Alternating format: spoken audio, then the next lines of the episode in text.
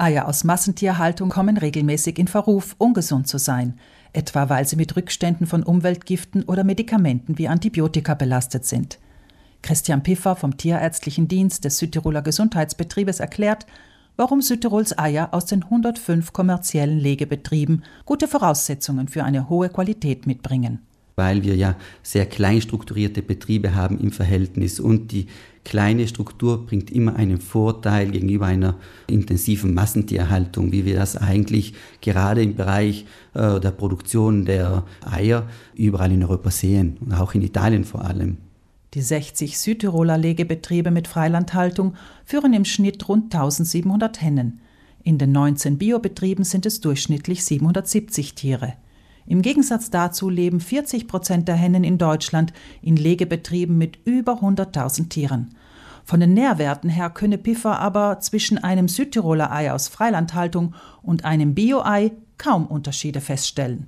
Die alternativen Haltungsformen von Hennen, speziell die Biohaltung, sei aus einem anderen Grunde eingeführt worden. Diese wurden eigentlich eingeführt, um den Tierschutz besser zu gewährleisten wobei die biologische Haltung zusätzlich noch äh, vor allem darauf ausgerichtet ist, die Tierhaltung der Umwelt so anzupassen, dass diese nachhaltig ist und dass die Umwelt davon keine Schaden trägt. Also hier liegt der größte Unterschied zum Beispiel zwischen einer Freilandhaltung und einer biologischen Haltung.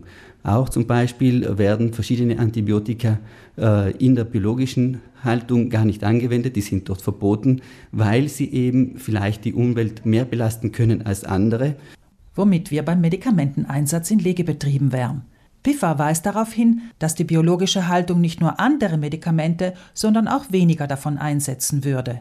Dafür gibt es auch in der Boden- und Freilandhaltung längst strengere Regeln für den Medikamenteneinsatz. Piffer Weiters ist es auch in Europa und also auch bei uns verboten, prophylaktisch, das heißt präventiv Antibiotika zu geben. Das darf man nicht mehr machen. Sollte wirklich dann eine Infektionskrankheit auftreten, die antibiotisch zu behandeln ist, kann man eventuell auch Gruppen behandeln, die selber nicht krank sind, aber bei denen aufgrund der Nähe zu den anderen Tieren ein sehr großes Risiko besteht von einer Übertragung der Krankheit. Also kann man beide Gruppen zum Beispiel behandeln.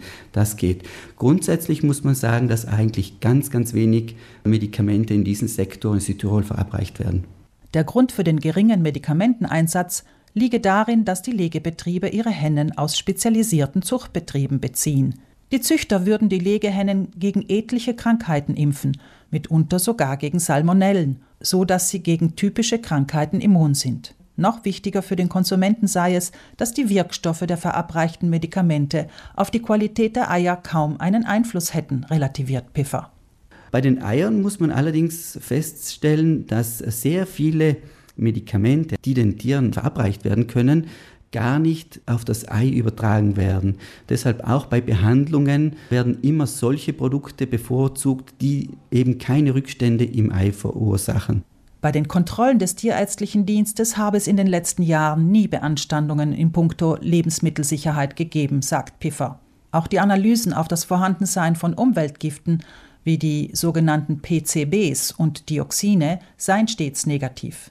Nur Kleinstbetriebe mit weniger als 50 Hennen werden nicht kontrolliert, also etwa Landwirte, die Hennen nur nebenher halten. Und schließlich die Anteile an Proteinen und Fetten hingen nicht von der Art der Haltung ab. Sie seien vielmehr genetisch bedingt und die Unterschiede insgesamt sehr gering. Andere Nährstoffe im Ei könnten derweil durch ein hochwertiges Futter positiv beeinflusst werden, sagt Piffer. Man kann den Anteil an ungesättigten Fettsäuren erhöhen, indem man diese im Futter vermehrt zur Verfügung stellt, genauso wie ein höherer Anteil an Vitaminen äh, im Futter wirkt sich dann positiv auf den Vitamingehalt im Ei aus. Die Qualitätsorientierung bei der Südtiroler Freilandhaltung habe es mit sich gebracht, dass sich diese immer mehr den Prinzipien der Biohaltung annähert. Piffer erzählt, er selbst esse zwei bis drei Eier pro Woche, und zwar aus Südtiroler Freilandhaltung.